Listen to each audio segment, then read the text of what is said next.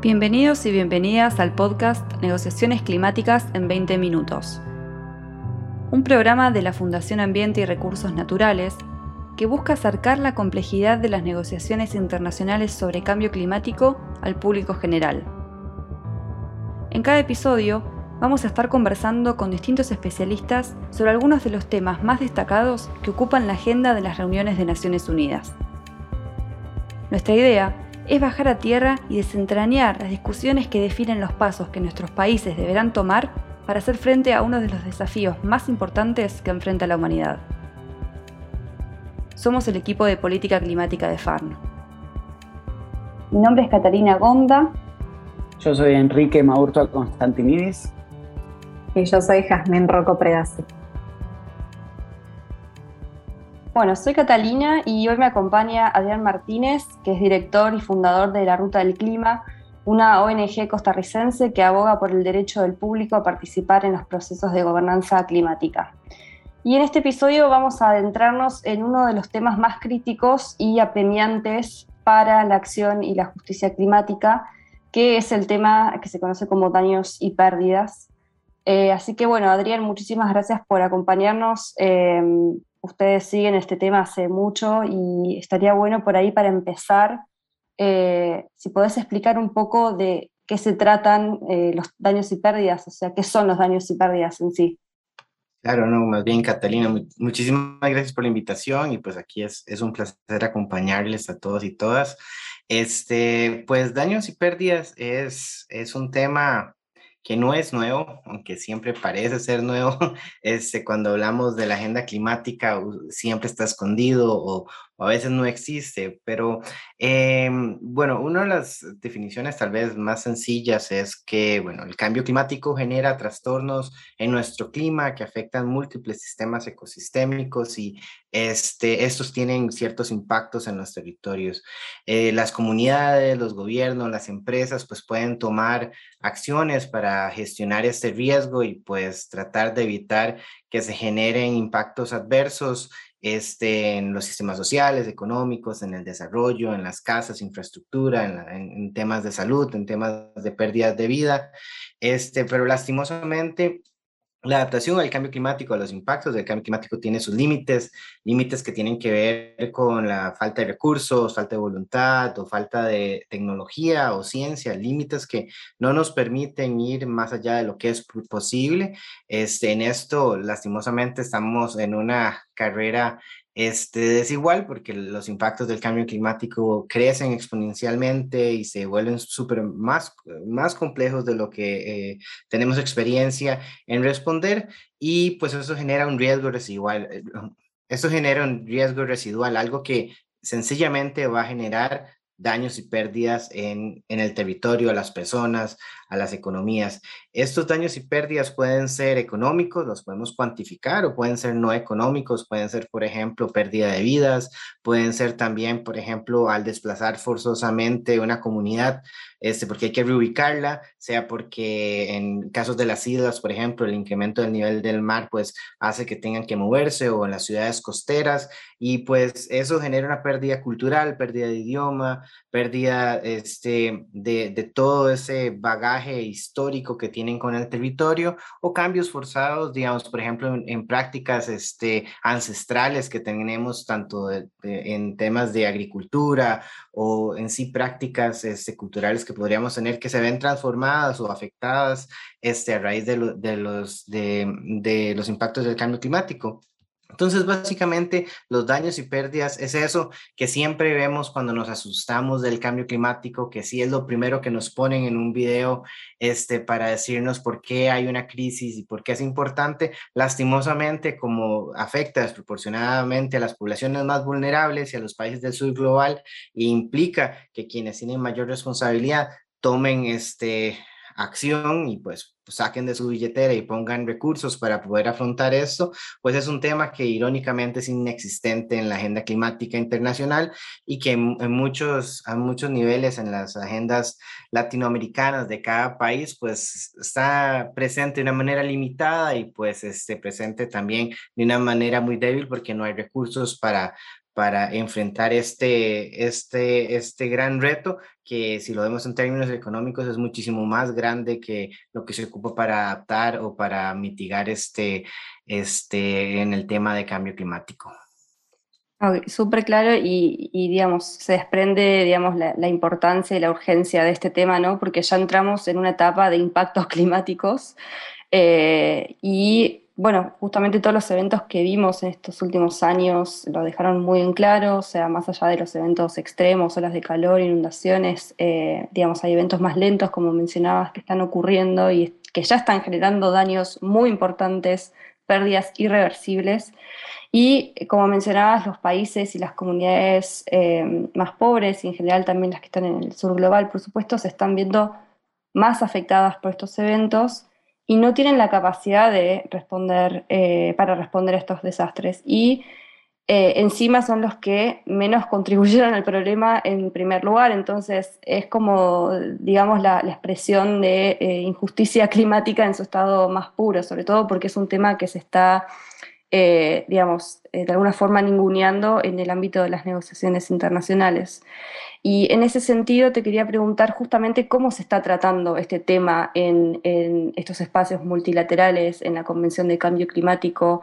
eh, cuáles son los mecanismos o, si hay, digamos, algún tipo de mecanismo para abordar este tema o proceso y cuáles son los principales quizás reclamos políticos que hay en torno a este tema también. Claro, y tal vez retomando este, lo que conversamos al inicio, que no es un tema nuevo, los países este, en desarrollo, especialmente los, los, países isleños, desde el inicio y posteriormente países latinoamericanos y africanos, pero específicamente los isleños desde el inicio, desde la, desde la negociación de la Convención Marco sobre Cambio Climático, sabían que los daños y pérdidas era un tema relevante, sabían que se ocupaban recursos, sabían que se ocupaban crear un sistema, un mecanismo financiero para ayudar a esas poblaciones, para de alguna forma este, compensar y, y que se abordara de una manera este, desde la responsabilidad histórica sobre las causas del cambio climático, el tema de los daños y pérdidas que se sufren en el territorio. Entonces es algo que, que por muchos años ha estado ahí,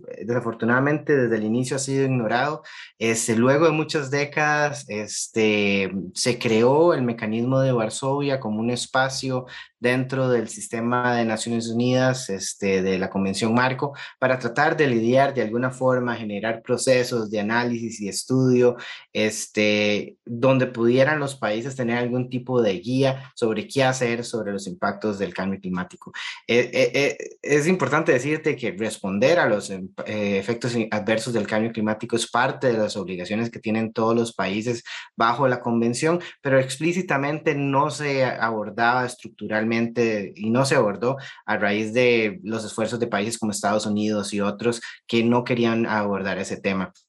cuando se creó la convención. Después este, del mecanismo de Varsovia o el WIM, que le dicen en, en inglés, este, se han ido generando nuevas iniciativas o buscando soluciones. Los países latinoamericanos, africanos y demás múltiples veces plantearon formas de cómo generar fondos, de cómo crear una estructura internacional sistémica, una respuesta estructural para ayudar a las comunidades, para que quienes son mayormente responsables pues aporten este, de conformidad con su responsabilidad a afrontar estos impactos. Sin embargo, fueron ignorados durante muchísimo tiempo. Este, décadas después, en, la, en, en el 2015, en el Acuerdo de París se incluyó un artículo, el artículo 8, que habla sobre daños y pérdidas, de alguna forma reconociendo al fin de que es relevante, de que es parte de los tres pilares de, de, la acción climática, los daños, que es lo que termina realmente generando este daño injusto en el territorio, los cambios que las personas y algunas personas más que otras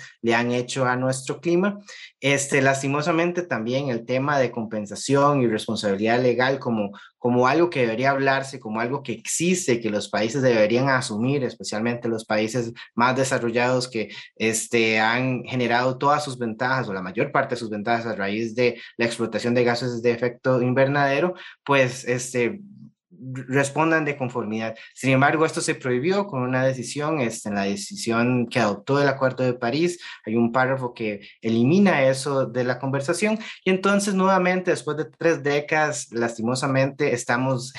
eh, todavía hablando de que no hay financiamiento, de que debería haber un mecanismo internacional para financiar, de que no existe. Y lo que se ha venido innovando, al menos en la cumbre climática pasada, la creación de la red de Santiago, que es un espacio que todavía realmente no se sabe qué es, se sabrá en la próxima COP, este, que está entre ser una página web más de intercambio de conocimiento o poder tal vez ser algún hub donde expertos analicen o nuevamente temas, pero lastimosamente no viene acompañado de fondos que beneficien a las poblaciones en, este, en, condición de vulnerabilidad que son impactadas por el cambio climático. Entonces, en sí, la parte de eh, abordar o afrontar los daños y pérdidas sigue siendo por más que hablemos de que se crean estos espacios de diálogo y demás. Este, por ejemplo, cuando hablamos de, de qué tanto se, se ocupa en financiamiento eh, en cuanto a lo que es mitigación y adaptación, los países al menos se comprometen anualmente aunque no han cumplido y tal vez no lleguen a cumplir prontamente, a, donar, especialmente los países desarrollados, este, mil millones de dólares al año y de ahí más o menos se, se divide en adaptación y mitigación. Pero cuando hablamos del tema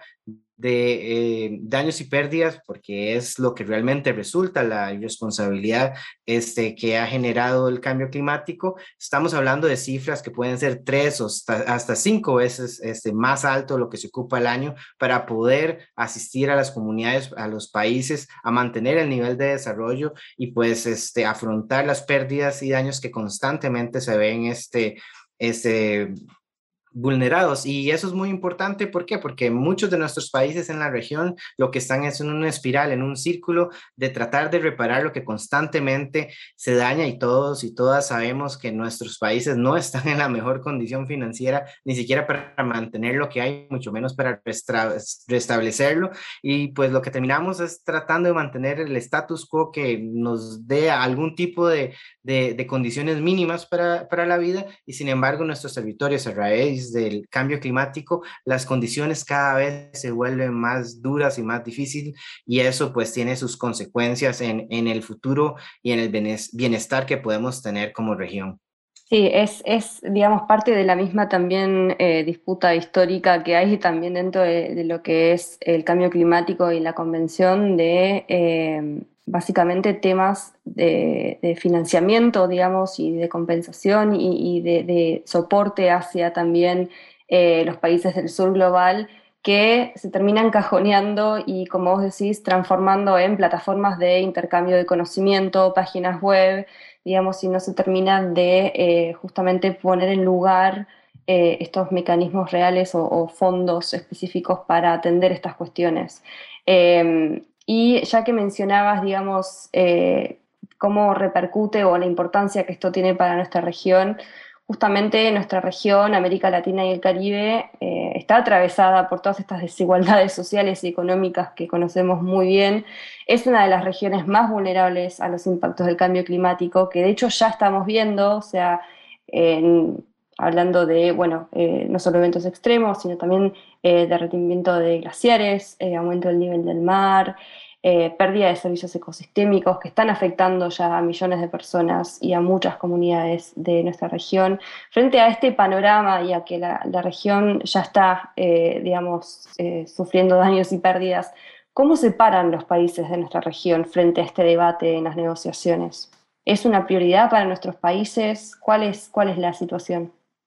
Bueno, históricamente muy pocos países latinoamericanos han tomado la bandera este, y dado la lucha tan fuerte o en igual nivel que, por ejemplo, los países de las islas del Pacífico. Eso es algo que tenemos que reconocer. Este, estos países como Vanuatu y demás son los que han liderado el tema de daños y pérdidas y tal vez porque desde muy pronto vieron que eran una amenaza existencial. Ahora en Latinoamérica, pues eh, tal vez envuelta en tantas crisis, nos ha costado mucho ponerle atención, pero cada vez se vuelve este, un tema más predominante en, en, en, la agenda o la gran lista de preocupaciones socioambientales que tenemos en nuestros territorios. Países como Honduras han estado muy involucrados eh, en estos temas y recientemente, al menos con este, el, llamado para canje de deuda, otros países se han manifestado con la necesidad es, de alguna forma de que esto debe abordarse. Pero sinceramente falta una posición este, regional, una posición activa.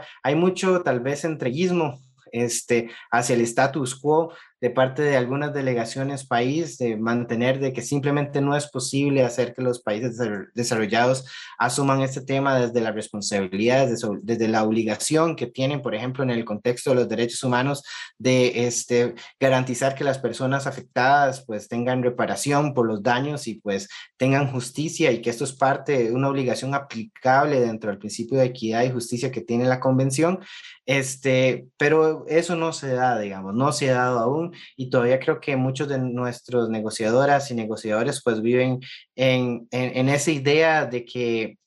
de que esto no, no es un tema premiante y que tal vez debemos este, facilitar que el proceso siga moviéndose y no enojar y no este, provocar a los países del norte con una crisis este, al en, tal vez trabar nuestras prioridades y nuestras necesidades en las negociaciones. Y eso es algo que todavía no se da y, y tal vez al menos en lo poco que he conversado recientemente con, con algunos este, colegas, es lo que, lo que vemos, digamos, no hay una, necesariamente no ha emergido todavía pues este frente latinoamericano donde diga, tal vez como por ejemplo si están diciendo los africanos de que tenemos necesidades especiales, tenemos circunstancias que ocupan este financiamiento y pues es algo que nos surge porque sinceramente es, es, es un tema, al menos el de daños y pérdidas, que está afectando a miles de personas y que es una amenaza existencial para nuestros países. Sí, y, y esto es gravísimo, ¿no? Porque, digamos, o sea, ya sea por, por digamos, esta, por defender, digamos, por ahí otros temas prioritarios en la agenda de, de los países de la región o eh, por incluso resignación mismo, o sea, que no, se, que no, sea, que no haya una, una alineación o, o, una posición fuerte común desde el punto de vista regional para estos temas. Es muy grave porque es básicamente soltarle la mano a todas estas, a, a todas estas personas, digamos, que ya están eh, en, la, en, la, primera línea, digamos, de los impactos del cambio climático eh, y que ya están sufriendo, digamos, eh, daños irreversibles. entonces, creo que es importante justamente el papel, al menos, que tiene en, este, en esta instancia de la sociedad civil, digamos, las organizaciones de base para poner de relieve la, importancia de este tema a nivel regional, digamos, tratar de eh, también poner presión en nuestros gobiernos para que sí tomen este tema como una prioridad en las negociaciones. Y en ese sentido te quería preguntar, digamos, bueno, ¿qué, es lo que se le está pidiendo a los gobiernos de esta región? Eh, o en, realidad a todos los gobiernos, o sea, en materia de eh, resultados en la próxima COP26, cuáles son las expectativas o las principales demandas, digamos, de la sociedad civil, qué es lo que se quiere ver como resultado en, el tema de daños y pérdidas o de, de, de la COP26 en adelante, ¿no? Porque sabemos que son procesos lentos. Claro, yo, yo creo que el principal, el principal resultado que reiterativamente se ha, se ha pedido es el hecho de que haya financiamiento adicional y que no sean préstamos para abordar el tema de daños y pérdidas. No ocupamos financiar tampoco a las empresas aseguradoras y este, potenciar que las empresas pues hagan lucro de la situación este, frágil y vulnerable que tienen las comunidades impactadas por el cambio climático. Lo que ocupamos son fondos, fondos este, que otorguen libremente los países desarrollados en su gran mayoría para que podamos abordar los impactos del cambio, los impactos del cambio climático y en sí los daños y pérdidas. Ese es el principal este reclamo, cómo se haga eso, que se abran nuevas ventanillas con fondo adicional en los mecanismos financieros existentes, puede ser que se cree un mecanismo específico para esto, puede ser que se utilice canje de deuda para la acción climática y que dentro de ahí esté el tema de daños y pérdidas, puede ser. Eh,